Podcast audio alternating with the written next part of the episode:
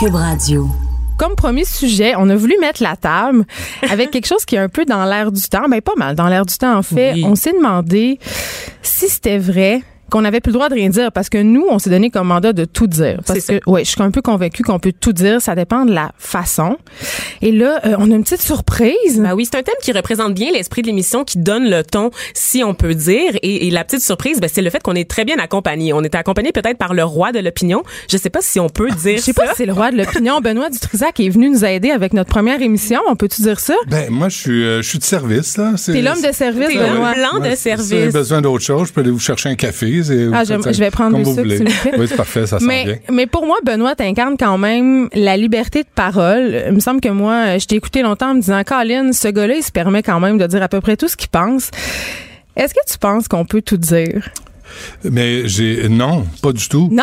Non, non, pas Mais du là, tout. On peut pas, surprise. non, on peut pas tout dire parce Bon. qu'il y a des choses qui sont inutilement méchantes, euh, qui sont. euh, T'es qui méchant peuvent- des fois, Benoît, non? Euh, Tu vas loin, non. tu vas. Non, Non. Je suis jamais méchant. Benoît, qu'est-ce qu'on s'est dit la Je première fois que je t'ai rencontré? méchant. Je t'ai Ah, trouvé, je te disais que quand j'étais jeune, j'ai grandi avec les francs-tireurs. Ouais. J'ai grandi avec cette image-là de grande gueule. Et je pense qu'ici à Cube Radio, on est une, une station un peu de grande gueule aussi. Mais ça dépend encore là, grande gueule. Moi, ça m'offusque parce que grande gueule, c'est quelqu'un qui en fait un spectacle, qui Hmm. a pas de cause à défendre, qui a pas de principe.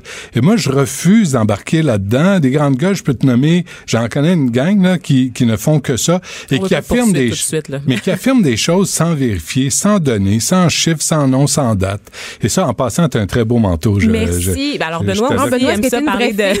Non, mais je suis capable d'apprécier euh, des beaux vêtements. C'est le fun, le public peut vraiment l'apprécier. Un manteau même. orange, Merci mesdames et messieurs. voilà. Ben, orange, euh, citrouille. Mais bref, tu sais, puis il y a des choses faut que tu fasses en, en société. Euh, p- moi, je suis pas doué en société. Je suis Mais pas- moi non plus. Et je m'abstiens souvent de participer à des soirées ou des parties ou des, tu sais, parce que je sais que souvent, tu sais, on, on te met à l'épreuve ou on veut te tester ou on veut te gosser. Puis là, je préfère rester chez nous tant que ça. Mais et, et, et si tu pousses trop, à un moment donné, faut, faut que tu règles des affaires. Mais est-ce que tu as Donc- quand même l'impression qu'on vit dans un certain climat? Est-ce qu'on marche sur des œufs en ce moment, Ben, socialement? Tu, vois, là, on parle de, du premier, dis- je dirais pas anniversaire, là, mais disons Ben, que ça c'est fait un an, là, le, le, le mouvement MeToo. Mais tu vois, il y a des choses qui devaient, qui devaient être dites. Mm-hmm. Il y a des façons de faire qui ne pouvaient plus être tolérées. Et moi, je l'ai, dit souvent, c'est tout homme, euh, moi j'ai 57 ans, tout homme qui était en position d'autorité ou de pouvoir ou de, a dû se faire un examen de conscience quand c'est survenu, parce que tu dis, il y a une façon de faire, mais j'ai connu la ré- révolution féministe des années 80, donc il y avait, tu sais, j'en parlais avec Richard Martineau de ça aussi, tu sais, on a eu, nous, une réflexion à faire quand on avait 20, 21, 22 ans, sur la façon de parler et de traiter les femmes et le, le rapport aux femmes. Les temps changent. Les temps Mais changent, mais, mais pense c'est pas qu'on est dans une ère de politiquement correct. C'est ce qu'on entend souvent. On est dans le politiquement correct, on peut plus rien dire, faut pas froisser toutes les minorités qui revendiquent des Mais c'est affaires. quoi? Moi, je trouve qu'on dit, les, mais les minorités, il y a, il y a des cas où ils ont, ils ont raison de revendiquer euh, des changements, puis il y a des minorités qui utilisent ce statut-là pour en abuser. Alors, tu sais, et pour faire passer un message politique ça, et, ou religieux, ça, c'est une autre affaire. Mais je trouve qu'il y a aussi l'inverse. Dans les réseaux sociaux, on dit n'importe quoi. Oui, On justement, est-ce on- que tu trouves que justement le public a peut-être un peu trop de pouvoir? Parce que souvent on a l'impression que des petites choses sont montées en épingle et qu'on Mm. en fait une grosse affaire et là euh, on on cancelle des spectacles, euh, on entend des, des hommes dire Ben oui, qui, sans- qui sans vivent dans la peur. vu. Exactement. Donc est-ce que tu as l'impression que justement cette parole-là a peut-être une trop grande force? Il y a une espèce de tyrannie là, présentement de d'avoir à dire exactement la bonne chose au bon moment à la bonne personne et ça dans la définition c'est de la démagogie. Si tu dis exactement ce que les gens veulent entendre, c'est que tu tombes dans la démagogie et ça ça c'est dangereux. Et on vit présentement les les opinions contraires au courant euh, général ben sont souvent euh, mis au, pilo- euh, au pilori, mais en même temps, tu as des, des opinions qui vont qui, qui vont dire n'importe quoi. Il y a des gens qui vont dire n'importe quoi sans avoir à subir les conséquences. Nous, on peut pas dire n'importe quoi. Mais c'est ça, parlons-en. Maintenant, euh, mais quand même, il me semble qu'on se censure plus qu'avant. En tout cas, moi, désormais, il y a certains sujets de chronique. Sur quoi, par exemple? Ben, toutes les questions, justement, euh, d'accommodement raisonnable, d'inclusion, les questions de genre, les questions, les questions féministes, j'ai l'impression qu'on, en tout cas, pour moi même, je vais parler pour moi, qu'on, que je marche vraiment sur des œufs et que la moindre petite affaire que je vais dire pour être détournée, repris contre moi. On s'excuse euh, beaucoup aussi. On s'excuse beaucoup, oui. On n'hésite pas à revenir sur nos déclarations, en fait, quand on sent que ça bouillonne un peu trop, quand il y a une mini controverse qui pointe de l'ombre, on a tendance à tout de suite aller s'excuser sans jamais assumer non plus. Ah ben ça, c'est une autre affaire. Si, si, tu t'excuses parce que tu te rends compte que tu as dit une niaiserie et ça arrive à tout le monde, c'est une chose. Si tu t'excuses parce que ça fait des vagues, tu as des principes, mais tu décides de pas les défendre parce qu'il y, y en a trop devant toi, puis c'est souvent une minorité qui monte aux barricades. C'est souvent euh, Est-ce qu'on plie trop facilement? Ben, Vanessa, on l'a vu. Toi, tu l'as vu. On l'a pas vu ensemble. On l'a vu. on est euh, des rares qui avons vu cette pièce-là qui était imparfaite. Oui, ça, c'est ce qui est fabuleux avec cette pièce-là de Slav. En fait, la controverse, c'est que beaucoup de gens n'avaient pas vu la pièce. Elle a été, elle a été annulée avant que plusieurs personnes puissent la voir.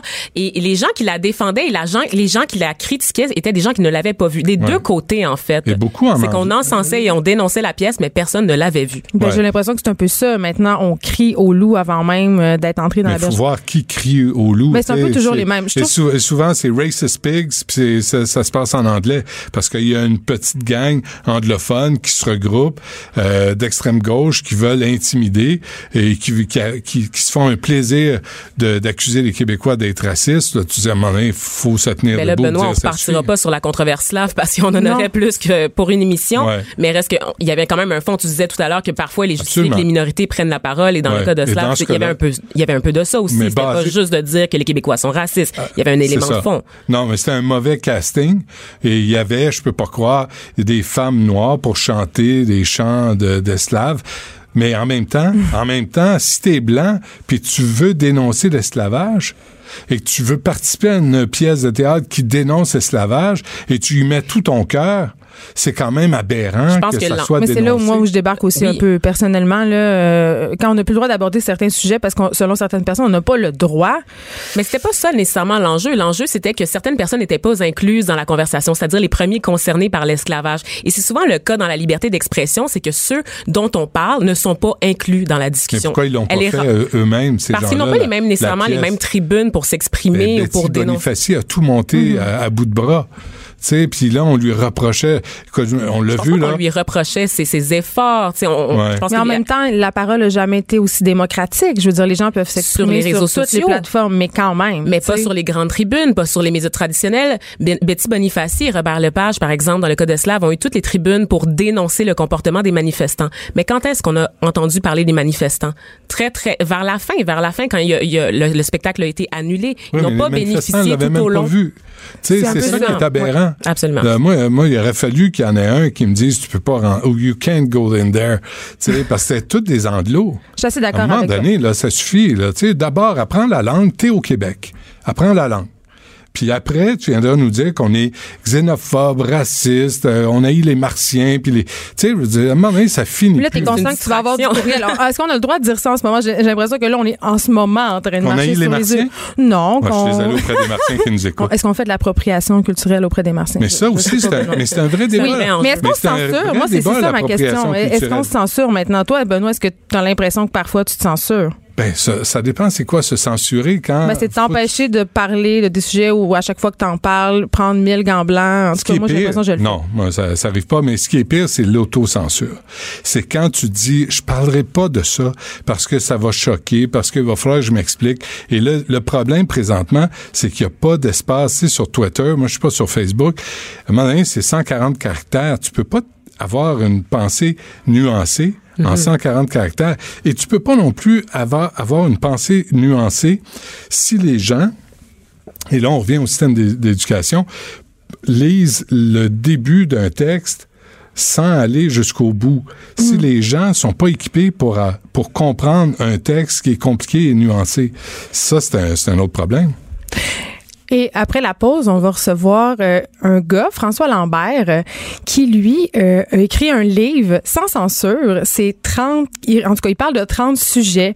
Euh, son titre, c'est Qu'est-ce que j'en pense? Et honnêtement, euh, moi, j'ai un peu hâte de savoir qu'est-ce que j'en pense de ça, de se prononcer sans censure. T'as des opinions sur ses opinions. Je pense que j'ai des opinions sur ses opinions. C'est bon. C'est une Merci radio d'opinion? Oui, merci Ok. Benoît de nous avoir accompagnés. Merci à vous. Bonne chance. Merci. Bonne émission, les effrontés. Un regard féminin sur l'actualité. Des opinions différentes. Jusqu'à 10 heures. Les effrontés. François Lambert, Bonjour. Bonjour, auteur, ancien homme d'affaires. Je vais dire d'emblée que j'avais vraiment hâte de te recevoir à l'émission, puis je vais te dire pourquoi.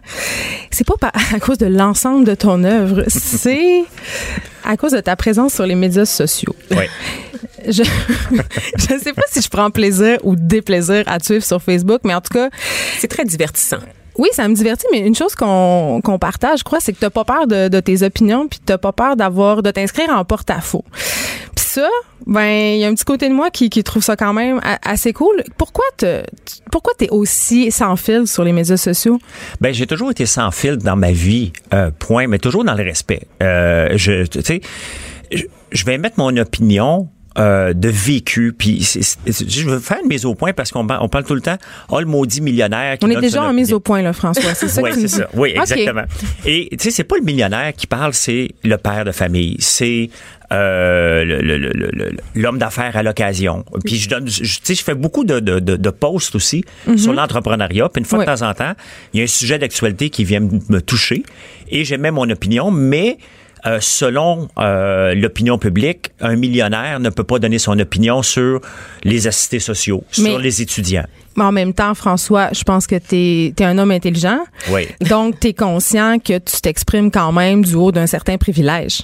Oui, et le, ben, le privilège, c'est qu'il y a des gens qui me suivent. C'est un privilège énorme de se faire suivre. Mais le tien. Mais le mien, euh, il y a des gens inconnus qui se font suivre par... Moi, j'ai juste 37 000 personnes sur ma page. Il y a des gens moins connus que moi qui en ont pas mal plus que ça. Oui, mais t'es quelqu'un socialement qui a une éducation, oui. t'as de l'argent. C'est pas mal avoir de l'argent. Moi, j'ai aucun problème avec l'argent. Mais, est-ce que ça quand vient même, pas avec une certaine responsabilité, notamment celle de se mettre à la place des autres avant de prendre position sur un sujet? Ben, t'apportes un bon point parce que je me mets toujours dans la place des autres lorsque je mets, j'émets mon opinion. C'est que les gens, De la mère de famille qui a 75 dollars pour faire son épicerie? Ben c'est parce que c'est- ben, tu c'est bien que tu l'apportes parce que l'épicerie, moi je juge pas les gens. Ça me coûte pas cher manger puis je suis fier de dire que ça me coûte pas cher. Et si moi je suis j'ai le- les moyens illimités mettons de manger ce que je veux et je suis capable d'arriver à 60 dollars, 75 dollars parce que j'aime cuisiner. mais t'as deux gars, deux ados de, de, de, de 17 et 15 ans. Oui. Moi, j'ai trois enfants, OK, Oui. de 11 ans, 9 ans, 3 ans. Et quand j'ai lu ton truc sur le 75 puis je m'estime quand même une fille qui fait attention, là, quand je fais l'épicerie, euh, bon, je suis pas millionnaire, moi, François. Donc, euh, je fais attention, je regarde les rabais. Puis, je sais pas, je, serais pas capable, honnêtement, de faire l'épicerie à 75 par semaine. Et je comprends ce que tu as voulu faire en un peu challengeant cette affaire-là, mais en même temps, euh, est-ce que tu pas conscient qu'il y a des personnes qui peuvent recevoir ça comme une, espèce de critique, comme une espèce de, de- une façon de dire, ben si toi t'es pas capable de faire ton, ton épicerie avec 75 t'es poche parce que t'es allé du côté, t'as dit bon, euh, ces gens-là ils achètent des produits transformés et tout, mais je veux dire, on s'entend que l'épicerie à 75 Hein, il y a pas grand, hein, tu manges. Ben, euh, T'invites quand même un peu le jugement sur ces personnes-là. repas. Ben, je- OK, je- naïvement, quand je l'ai écrit, Ouais. euh, le- le- parce que ça, part- ça partit au mois de mars, ça, cette affaire-là. Ouais, ouais. Et là, na- lorsque je l'ai écrit la première fois, je, je pensais pas que c'était pour déraper. Je fais juste dire, regarde, 210 dollars sont tombés sur la tête. Moi, 210 dollars, là, je suis Ansel et Gretel. Je pars de l'épicerie, puis je laisse tomber de la bouffe jusque chez nous parce que j'en ai trop. je te dis. Tu dois pas Mais- manger beaucoup, François. mais je mange pas de sucre. Ouais. Je, mange, je mange aucun plat préparé. Et je, je ne suis pas végétalien. Je suis plus flexitarien. Donc, je Hmm. vais manger beaucoup de, de, de légumes. T'as aussi des poules dans ton jardin. Oui, t'es Ouais, fermier, mais, là. C'est ça. Mes T'as œufs me coûtent, probable- mes œufs probablement plus cher à produire que si je les achète. Ça coûte 1,99 une, une douzaine d'œufs. Ça coûte pas cher. Tu dis que tu n'avais pas pensé à la, à la polémique avant de faire ton Non, statut? attends. Attends, attends. Mais, Oui. On revient à la liberté mais- d'expression. là. Oui, mais, mais hier ou dimanche. Oui, Oui. c'est ça, hier dimanche. Tu as fait quand même un, un- ou c'était samedi, tu as fait un statut sur la Ben oui. charge mentale. Là, tu pouvais pas pas te douter que ça allait brasser la cage un Ben peu. là, ça- parce que tu- tu as dit, rappelons-nous ce que tu as dit. Oui. Tu as dit que la charge mentale, c'était un peu De la valorisation de la victimisation. Oui. Oui. Pour reprendre tes mots exacts, tu as parlé de charge émotionnelle, Oui. qui est pas une charge émotionnelle à proprement parler, mais plutôt une responsabilité qui vient avec le fait d'être parent. Oui. Ta définition de la charge mentale, c'est quoi exactement? Ju- Juste pour être sûr. là. Ben, une charge mentale, il y en a, il y en a une tout le temps dans tout ce qu'on fait. Tout ce qu'on fait, maintenant, on a une responsabilité. puis on a, on a de la lourdeur, on a des factures à payer. Faut se préparer parce qu'on s'en va au chalet. L'organisation globale de la vie, c'est quelque chose qu'on partage tous. est une charge. Puis il y en a qui ont, qui ont plus de facilité à la gérer que d'autres, mais on a une charge mentale. Maintenant, comme parent, j'appelle pas ça une charge mentale. J'ai décidé d'avoir des enfants. Je me suis pas euh, euh, réveillé le lendemain matin à 4 heures avec une fille à côté de moi puis j'ai dit oh my god on a couché ensemble j'ai deux enfants qui viennent d'apparaître là. C'était en fait- planifié OK? et on, je savais dans quoi je m'embarquais ah, puis en même temps on ne le sait pas. Comment c'est quoi la responsabilité d'être parent? C'est lourd. Moi je les attends plein mes enfants. Et euh, euh, est-ce que c'est lourd à l'occasion? Je te jure qu'à l'occasion, là, si je ne vais pas courir, le, le, le gasket va sauter, c'est bien évident. Mais l'enjeu, je- François, avec la charge mentale, c'est que dans un couple, dans une famille nucléaire, ce qu'on dit, c'est qu'il y a une inégalité envers les femmes. C'est que la plupart du temps, c'est les femmes qui vont prendre en charge toute, les, toute l'idée euh, de préparer les lunchs, de s'occuper euh, de la maison, Oui, parce que c'est peut-être de planifier les là. activités pour Ben, les mon enfants. cousin est Tout ça revient aux femmes. et- et J'ai un paquet d'amis qui sont souvent. aussi l'exception. Et je suis pas imbécile, là. J'en vois des couples aussi que euh, la femme, elle fait à peu près tout. Mais pour elle, c'est pas une charge mentale parce qu'elle est à l'aise là-dedans. Ils ont Mais accepté est-ce ce qu'on rôle-là. vraiment Est-ce ou que tu c'est penses pas que les plutôt du femmes- conditionnement? Non, mais je pense qu'il y a une partie conditionnement parce qu'une fois de temps en temps, elle m'appelle pour sauter une coche parce que son mari Ben, C'est fait rien. ça, la C'est charge mentale. C'est Oui, mais Donc, ben, donc tu t'attendais mais- pas à ce qu'il y ait de la polémique à ce point-là. Non, Toi, ben tu non. fais juste dire, Non, non, ton- non, on dirait ben que tu crois moyen quand Non, tu non. dis ça. Je pense que tu aimes ça un peu susciter le débat. Là. quand, quand j'ai écrit, je savais très, très bien. Bon, quand bon. j'ai, non, non. Quand j'ai écrit le du sac. 75 pièces la première fois, je ne pensais pas que c'était pour créer une polémique. Quand j'ai mis ma facture de 50 dollars avec des Doritos dessus, je le savais très bien où je m'en allais, là. Hmm. Et ça, ça c'était au mois de mars. Est-ce que tu pas peur de devenir un peu une caricature? Est-ce que tu sens que tu vas un peu vers ça? L'espèce de, de néo-bourgeois qui a une opinion sur tout? Ben, le, le, le, le, euh, le site satirique Le Revoir s'amuse avec moi deux, trois fois par jour maintenant. Avec de très bons Euh, mimes. Est-ce que ça te fait rire, ça? Est-ce que, est-ce que Oui, bon à part hier, puis je, je les ai contactés hier pour leur ont dire. C'est ben, quoi, ils ont ouais? dit les petits cancéreux de l'hôpital Sainte-Justine en Oh. veulent à François Lambert qui pense qu'ils sont tous des fakeux. Je leur ai écrit, je dis faites vos jokes ce que vous voulez, mais les enfants en phase terminale, j'embarque pas dedans. Hmm. OK? Ils ont dit, ouais, mais c'est de l'humour. J'ai dit, votre humour, normalement, est pas pire. Mais là, lorsqu'on utilise des enfants cancéreux, pour moi, euh, même en blague, je veux même pas être associé à ça. Je trouve ça de très mauvais goût. Euh, mais la, la plupart du temps, ça me dérange pas. C'est de, mauvais goût, mais ils peuvent le dire. Donc, on n'est ils pas peuvent le dire, mais j'ai le droit d'aller leur dire exactement. On est dans la liberté d'expression. Mm-hmm. J'ai le droit d'aller leur dire que ça, c'est de mauvais goût, puis ça, je trouve pas ça drôle. Mais justement, j'aimerais revenir sur la liberté d'expression parce que euh, vous avez fait le- ce statut et on vous a répondu. Donc, vous vous êtes fait un peu ramasser sur votre page Facebook. Ben, pas Et- tout à fait. Et puis si on regarde là, Ben- la- non non mais regardez parce que ré- même ma blonde la première la première heure a dit hey les, les femmes sont tous de ton bord. J'ai dit attends un peu qu'un site le ramasse et ça va changer de bord. Et après ça ça a changé de côté. Mais en Ben, même temps, Mais- eh, on, on te reprochait d'avoir supprimé les commentaires des femmes qui n'étaient pas d'accord avec toi. Non ça. non, lorsqu'on dit toi mon maudit écœurant, tu mérites pas de vivre, je fais bloc. Il y avait vraiment Non, mais ça? il y Oui il y en a il y en a un a- paquet. je peux comprendre les commentaires euh, Oui. haineux puis tout ça, mais il y avait quand même Camille Robert qui est historienne et qui s'est beaucoup prénon- euh, prononcée sur la répartition des tâches dans le ménage, Oui. qui a répondu à votre statut Facebook et elle argue que son statut, euh, que son commentaire a été supprimé. Ben oui. Donc elle vous a répondu dans une lettre sur ton petit look, ton TPL mom. Est-ce Oui. que vous avez vu sa réponse? Ah ben oui, je l'ai vu, il y a à peu près euh, 500 personnes qui me l'ont envoyé, Ah oui, hein, c'est pas les lire. Est-ce que vous avez cheminé dans votre pensée? Je dis que ça existe, puis je dis très bien que si ça existe, c'est un choix que les gens font. OK? Et à un moment donné, moi, si je ne suis pas heureux, je vais l'endurer pendant un bout de temps, puis à un moment donné, je vais claquer la porte. Et c'est c'est un peu ce que je dis. La, la charge mentale, pour moi, vient aussi avec une responsabilité. Et moi, la minute que je vais dire à mes enfants, vous êtes une charge mentale, ben, je me prononce comme père, je suis pas à l'aise avec ça. C'est ma responsabilité de les emmener dans le droit chemin le plus longtemps possible. Et pour moi, je ne qualifie pas ça comme une charge mentale. C'est un choix que j'ai fait. C'est un choix qu'à l'occasion est lourd et que j'aurais le goût d'avoir un break à l'occasion, c'est bien évident. Mais pour moi, je ne qualifie pas ça comme une charge mentale.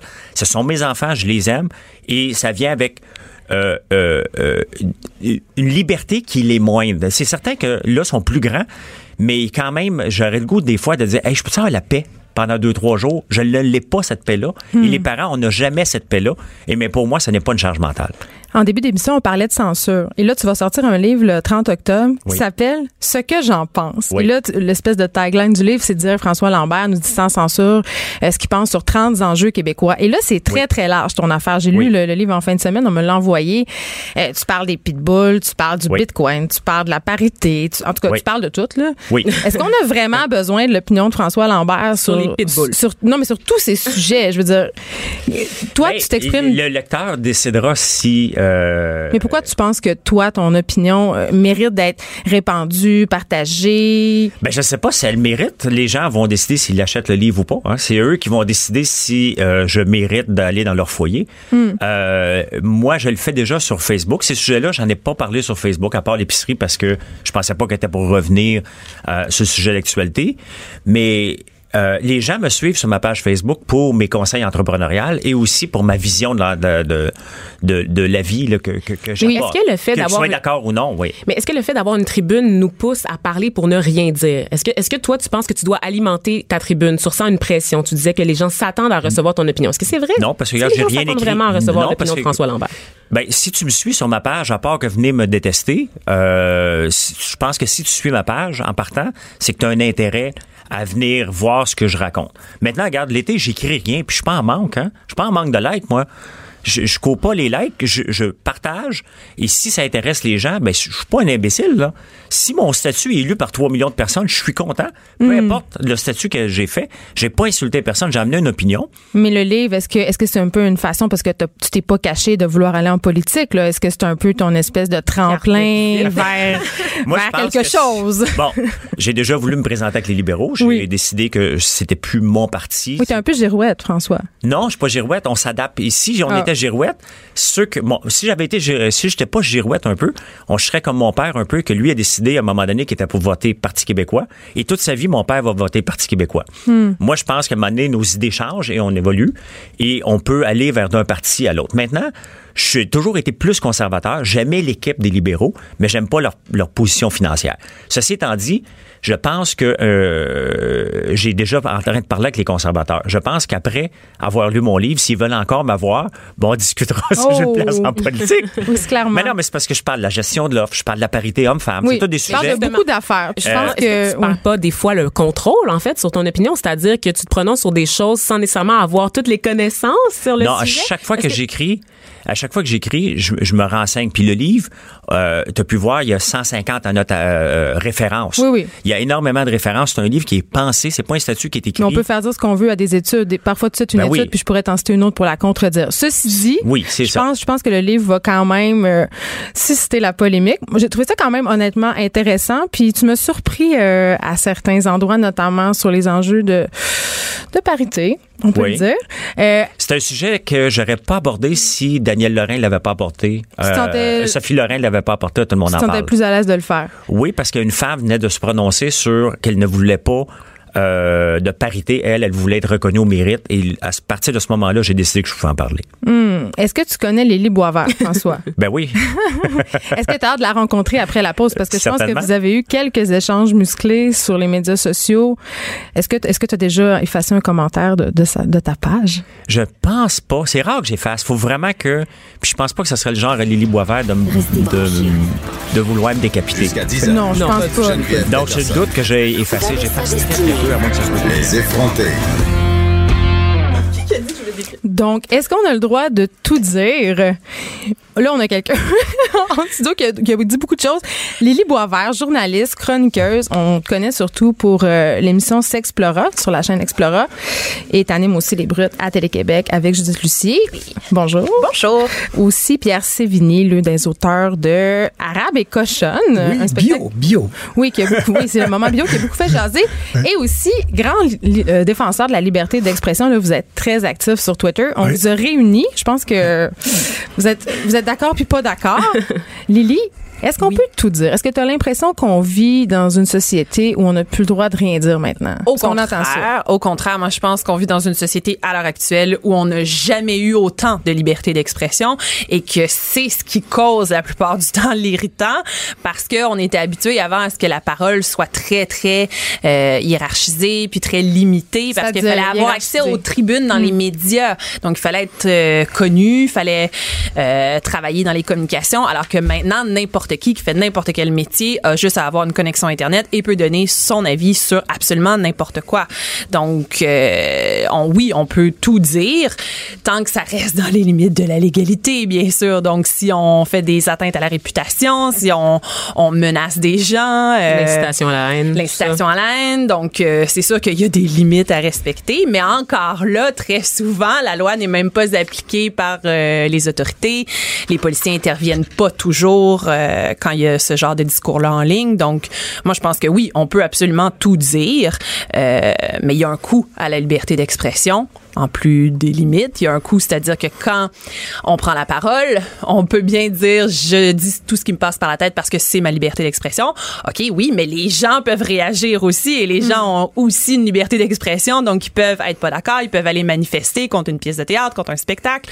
Donc euh, oui, c'est Euh, Monsieur Sévigny, Oui, vous, oui. vous êtes, on disait euh, les médias sociaux c'est un peu le Far West. Euh, les gens justement se permettent un peu de tout dire, même souvent franchissent les limites de la loi parce que c'est pas euh, les médias sociaux, ce ne sont pas des espaces qui sont très policés encore. Là. Euh, il y a beaucoup de dérapages. Et là, je vous lisais le 12 octobre et il y a un petit truc qui me fait sursauter. Vous avez dit, je me fais traiter, je, par- je, vous- je paraphrase Oui, là, oui, oui. évidemment. Je, je me fais traiter d'intolérant, je me fais traiter de raciste. J'ai fini de répondre gentiment. Oui. Qu'est-ce que vous voulez dire par là? Ben, par là, parce que j'ai travaillé pendant euh, 15 ans avec euh, Nabila Ben Youssef, l'humoriste. Et euh, je me suis fait traiter d'intolérant, de raciste, euh, souvent par euh, la, euh, des membres de la communauté euh, musulmane, mais ça, on parle des extrémistes, et c'est ce qu'on dénonçait dans le spectacle avec Nabila, bien entendu. Et on en a eu des menaces. Euh, oui, on a le droit de tout dire. Mais moi, j'ai toujours assumé euh, ce que je disais, c'est ce qu'on on fait de moins en moins. On dit tout, mais on n'assume pas beaucoup. Mais qu'est-ce que c'est assumer? Qu'est-ce qu'on dit? Ben, assumer, euh, on prend Mike Ward, on prend la Oui. fameuse histoire. Bon, il te fait, c'est, Avec le fun de petit faire, Jérémy, là, bon, a- on fait un- un- une blague sur un handicapé. Euh, euh, t'as le droit, lui a le droit de se défendre. Assume. Il n'y a pas de plainte du droit de, de, de, de, de ton droit de parole, mais assume après si lui, il veut, il veut se défendre. Ma foi du bon Dieu, tu sais, euh, c'est comme moi, à un moment donné, euh, Nabila recevait des, des, des, euh, des courriels euh, haineux et violents souvent. Moi, je me suis fait euh, euh, interpeller dans la rue par un barbu. C'est comme ça on les appelle. hein, après 15 ans que tu écris. Est-ce que c'est pas un peu raciste de dire ça? Parce que moi. vous- Non, c'est pas dites- raciste. On les appelle Ben- comme ça en Europe et dans le show de Nabila. Ben oui, mais, Mais veut pas pas dire que c'est pas pas que c'est correct. Oui, oui. Mais c'est parce- non, mais on, Oh, non, mais on, nomme les extrémistes. C'est le, c'est on nomme les extrémistes comme ça. Hmm. Hein? Je, je vais te conter une- quelque chose qui est arrivé pour le vrai. je Oui, l'ai mais on raconté. nomme les extrémistes Parce que comme ça. c'est comme si je parlais de vous en C'est votre opinion, le c'est gros, votre monsieur, perception de la je chose. pas, c'est pas- Ben, euh, euh, Jimila elle va dire les barbus. Euh, Nabila, elle va dire les barbus. Non, mais elle peut En le France. dire. C'est juste Oui. que, à mon sens. On parle des Ça extrémistes. reste, ra- ben, ça reste. Qu'est-ce qui est un extrémiste pour vous? Ça reste très quand même euh, biaisé. Comme, ben, pas Parce biaisé, qu'en fait, mais en je fait c'est comme ça- ça barbu. Je veux dire, il y a plein de gens qui ont des barbes Oui, et qui ne sont pas des extrémistes. Donc, c'est ça l- On parle- l'enjeu. on parle barbu dans le- on parle barbu dans Quand le t'as un euh, barbu, euh, quand t'as une barbe, on t'associe à l'extrémisme. C'est là où il y a un glissement raciste. Ben non, je pense pas. On a des tatous, euh, puis on n'est pas associé aux Hells Angels. Là. Non, je pense Mais en même pas. temps, Mais on les barbus, pas- vous faites une association. C'est Oui, j'ai fait parce que la- l'association, je l'ai eu en pleine face. L'association, la première. là, Bon, je vais vous conter une histoire. On va vous Nabila, quand elle est, est- est arrivée à un moment donné, elle a fait tout le monde en parle. OK? C'est drôle parce que euh, elle a passé en ondes le, dimanche et, le lundi soir, le téléphone sonne à la maison. Moi, je suis toujours sur l'intercom, je pèse dessus. Oui, Nabila. Nabila, elle crie, elle est en pleurs. Elle dit, Pierre, il y a un barbu qui est en train de défoncer ma porte. Vois-tu instinctivement, là? C'est ça qu'elle m'a dit. Il y a un barbu qui est en train de défoncer ma porte. Mais ça Elle fait Mais, pleurait, mais ça, elle c'est différent aussi. Je veux dire, elle n'a pas dit sur une tribune publique euh, alors qu'elle était payée. Ben, arabe et que- cochonne bio, là, si vous pensez que ça n'a pas fait euh, bouger des gens, des, des, des fuckés, des extrémistes, euh, qui en a pas à Montréal, excuse-moi, regarde les, les propos de Charkaoui, là, ça n'est un, ça. Euh, faut penser que ça n'a pas fait bouger, et c'est un addon, après, tout le monde en parle, et c'est un addon. Moi, je suis probablement le seul, un, un des seuls auteurs au Québec qui, euh, quand Nabila était en spectacle, j'avais peur que le téléphone sonne. Puis je le disais souvent à ma blonde, je dis, j'ai, parce que souvent, elle se faisait, il y a, il y a Vous des aviez gens peur qu'elle se fasse assassiner? Ca- ca- Carrément. Vas-y, Ok. euh, écoute, moi, il y a un qui m'est arrivé dans la face, justement, puis il me dit, euh, c'est très dangereux ce que vous faites. Vous savez, moi, euh, Mais, mais, Mais- on mais d'extrême. si on revient à la liberté d'expression, je veux dire, Puis on a Nabila, le droit de tout dire. elle- On, on- on le ben, disait. On n'a pas arrêté de Mais dire. c'est quoi la Mhm. différence entre, entre tout dire puis de l'incitation à la haine? Parce que moi, quand je vous entends parler des musulmans puis de tout, vous les mettez un peu tous dans le même panier. Non, vous les- absolument pas. Là, là, là, non, non, non, non. Absolument pas. Si je les mettais tous dans le même panier, Nabila serait pas la moraine de ma fille. Mais quand je vous entends là. pas, quand je vous Je entends parle des parler- extrémistes. Oui, mais quand je vous Oui. entends dire les barbus, il y a pas beaucoup de distinction là. Vous dites pas les barbus, mais Non, mais c'est parce qu'il faut, il faut à un moment donné avoir été dedans, dans le sens que le barbu, pour moi, là, c'est, ça, ça identifie quelqu'un. Et va en Europe, va sur les radios d'Europe, les télés. mais je Euh, pense pas que c'est un on- modèle de- d'ouverture d'esprit Mais l'Europe je en ce pense aussi que c'est- que c'est différent faut du bon quand, Dieu. si c'est Nabila qui le dit, qui vient Ouais. de la Tunisie, si j'ai bien compris. Ouais, ouais. Euh, c'est différent que ce soit elle qui le dit versus si c'était un, un humoriste d'ici qui disait ça. Je Ben pense qu'il y a quand même cette distinction à faire. Puis je pense que Comme ça avait plus le droit. Elle, ben c'est qu'elle a. Elle parle de sa réalité. Elle parle d'une Elle comprend réalité les qu'elle a nuances, connue en fait. réellement. Donc Elle- elle s'est je pense que c'est différent. elle critique un peu son propre groupe. C'est différent de quelqu'un qui est euh, né ici puis qui va critiquer d'autres groupes de l'extérieur. basé sur des préjugés, qui n'a pas vécu l'expérience comme Nabila a pu la vivre elle-même et qui est capable de nuances dans son discours normalement. Oui. Mais là, on parle, là, vous parlez d'extrême, mais, je veux dire. Mais on, on- on- on parlait aussi des extrémistes euh, ca- catholiques, les extrémistes juifs. On n'a jamais eu de menace de ces communautés-là. Là. Puis je suis raciste. Mais, puis mais, moi, en tant que féministe, je reçois des menaces datées. Là, c'est clair Oui, que oui, oui, oui, oui, il y a, il y a ben oui. toutes sortes de monde qui peuvent faire des menaces, Ouais. Et qui peuvent. euh, et et c'est, c'est là aussi quand je parlais du coup de la liberté d'expression.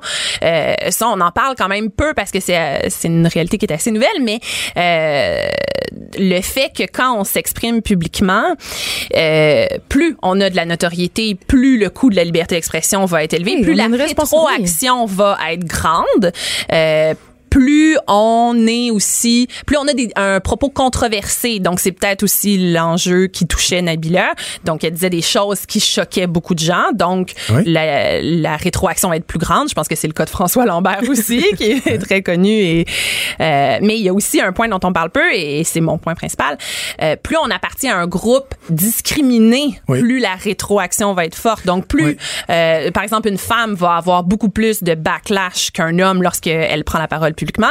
Et une personne qui appartient à une minorité va avoir aussi un plus grand backlash. Donc, dans son cas, elle, c'était une femme d'une minorité. Donc, elle avait probablement beaucoup plus de rétroactions négatives Oui. que euh, moi, moi, moi, je- ben, tu parles de minorité. Et c'est ça, toi, toi, tu nous parlais de l'ouverture de l'esprit. Ben, là, je, c'est, c'est, L'ouverture à l'autre. À l'autre, c'est gratuit, là. Je, je crois que tu me lances ça.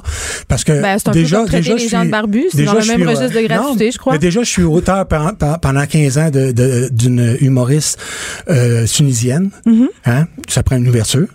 Euh. Mais pourquoi? qui- parce que Nabila, ben pourquoi?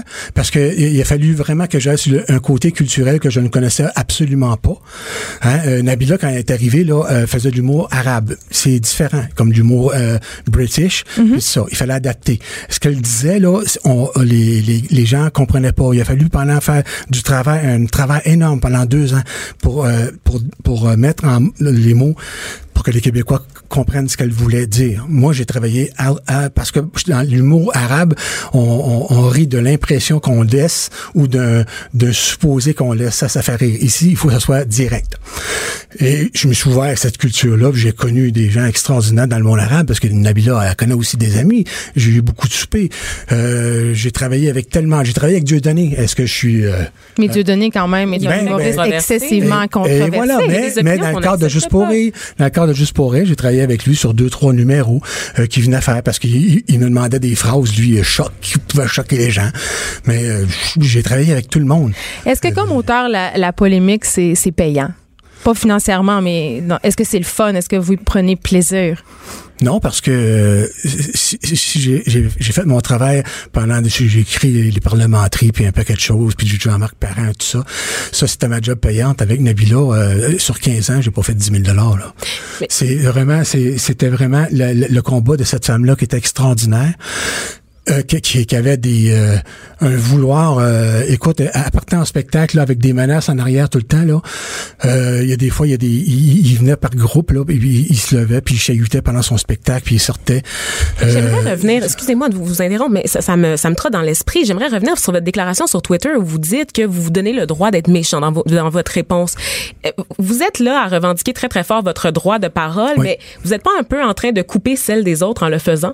Donc, ceux qui, qui vous, qui vous qui, qui s'expriment, qui, qui dénoncent, en fait, votre spectacle ou vos propos, est-ce que vous leur empêchez pas de faire ça? Pourquoi, est-ce que vous, vous êtes capable d'ac- d'accepter la critique? Ah, absolument. Puis je, je- écoute, la critique, je suis très capable de l'accepter. Écoute, dans la même journée, là, euh, euh, à la télévision, euh, euh, Cassivi m'a traité de de de pas de pas auteur, de c'était ignoble ce que je pouvais écrire, sur- d'écrire sur une émission de télé. Puis la semaine d'après, il y avait des critiques euh, pour le show de Nabila, Nabila euh, et- Arabe et Cochon Bio. Je passais avec des critiques, j'en ai eu, je me suis fait descendre souvent. Euh, on vit avec ça, des critiques. Mais où est-ce que j'ai écrit ça? Tantôt que je et je, je répondais à la à- aux, aux paroles de Michel C. Auger qui euh, qui disait euh, dans, dans une chronique euh, les, les placiers, ça avait autant d'importance finalement. On parlait de la- du voile et tout ça, les, les professeurs. Finalement, il dit les placiers au Centre Bell, euh, ça a autant de de, de valeur euh, symbolique euh, qu'une enseignante. Oui, je- Alors ça, ça m'a choqué. Je me suis dit là, à un moment donné là, je suis tanné de, de tous ceux qui disent n'importe quoi, puis on, on, on se défend pas.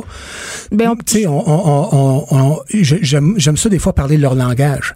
Tu sais, c'est comme quelqu'un qui te respecte pas. La journée que tu vas te lever puis tu vas y parler son langage, il va faire oh, ok. C'est ces journées. Moi, j'ai, j'ai été élevé en Chalaga Maisonneuve. On parle pas du, du de celui d'aujourd'hui. C'est à rough. Pas d'histoire de sacoche puis de rouge à lèvres. Du front, des idées, du crâne. Les effronter. Est-ce qu'il y a trop d'opinions? Une question à laquelle j'ai de la misère à répondre moi-même parce que je participe un peu, il faut le dire, à cette culture de l'opinion. On est dans une radio d'opinion. Euh, je suis chroniqueur, j'écris des chroniques. L'opinion n'a jamais été, en tout cas selon moi, aussi populaire. Lily Boisvert. Ben, moi, je pense qu'on peut pas avoir trop d'opinions dans une société démocratique. C'est juste bon euh, que tout le monde puisse donner son opinion. Puis, qui, sinon, va déterminer qui a droit de donner son opinion? Je veux dire, Mais en même temps, est-ce généralement, que l'opinion de médias tout le font, monde de la même valeur, tu sais? Ben, ah, je- Vanessa a partagé un post euh, hier, je Oui, crois, qui dit sur justement sur Facebook sa page personnelle. Facebook qui dit c'est correct aussi de dire je n'ai pas assez étudié cette question, j'ai pas assez réfléchi à cette question pour me prononcer. C'est correct aussi, puis on n'a pas le réflexe de faire ça jamais, c'est vrai. François Oui, Lambert. d'humilité, bravo. Oui. Toi qui te prononces sur 30 enjeux, Oui. est-ce que, justement, on en parlait un petit peu tout à l'heure, est-ce que tu as l'impression qu'il y a des sujets euh, dont tu ne peux pas parler? Ben, il y a un paquet de sujets que je n'ose pas parler parce que je ne, vous avez, je, je ne peux pas parler de multiculturalisme. Je suis pas un spécialiste là-dedans. Je vais me faire décapiter. Je suis pas formé. Mais c'est donc juste, c'est par peur. Non, c'est pas par peur, c'est que ça j'amènerais rien au débat. Mais parlons de débat, justement, tu sais. Est-ce qu'on a trop d'opinions? Euh, La réponse est, on a une opinion si quelqu'un nous écoute. Je veux dire, si je parlais tout le temps tout seul, c'est Lily ou toi, tu parlais tout seul, on arrêterait ça tout de suite. C'est qu'on a un public qui vient nous écouter et euh, je sais très bien que dans mon cas, je, fais bande à part parce que je vais souvent à l'encontre de ce que les gens vont penser. Mais si les médias m'accordent autant d'importance, c'est peut-être parce que je suis pas si dans le champ que ça non plus. C'est pas juste pour créer de la polémique, parce que le but n'est pas de créer de la polémique, c'est d'amener une autre, une autre couleur à à ce que le- la, la, la, la masse pense, je peux arriver à un moment donné et dire c'est peut-être pas tout à fait comme ça et ça fait réagir énormément à l'occasion, mais il n'y a pas trop d'opinion selon moi. Il y a juste un public qui décide de donner de l'importance à une personne ou à un autre, tout simplement. Mais si je regarde les médias, moi j'ai une autre question. Est-ce qu'on n'a pas trop de la même opinion, donc trop de gens qui penchent du même côté? C'est peut-être ça qui manque. Et c'est ça la, réponse sur les réseaux sociaux, en fait, parce que dans nos médias, dans notre paysage médiatique, il y a un petit peu un manque de pluralité des voix. C'est-à-dire qu'on... Mais on, Pierre Sévigny. on est souvent, on- je, je crois qu'on est souvent euh, dirigé aussi par des opinions. Hein? Puis qu'est-ce qu'une opinion aussi? Oui, ben. Comme Pierre Bourgault disait, moi, je ne respecte pas tous les opinions.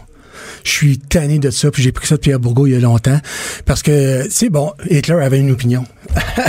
Est-ce que je... Non, puis il y, en a qui arrivent avec des opinions complètement anticounes, racistes, euh, de- sur les sur les femmes, sur les...